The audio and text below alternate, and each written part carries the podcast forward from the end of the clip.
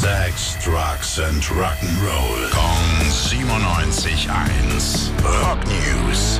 Einen wunderschönen Dienstagmorgen, Tim. Du hast alles vorbereitet und jetzt sagst du uns bitte, was es Neues gibt. Ja, gibt einen heißen Tipp von Peter Frampton. Oh. Wenn ihr erfolgreich sein wollt mit eurer Musik und wenn ihr als Musiker ernst genommen werden wollt, wascht euch nicht. Ja! Ja. Wirklich, sein Tipp, ähm, er hat sich jetzt in einem Interview nämlich daran erinnert, wie es bei ihm losging in den 60ern. Er wurde immer so ein bisschen als der, der süße Popstar wahrgenommen Mhm. und hat echt die Schnauze voll davon. Und dann auch gesagt, das hat irgendwie die Glaubwürdigkeit genommen. Die Cover waren immer nur mit mir drauf, nicht mit dem Rest der Band.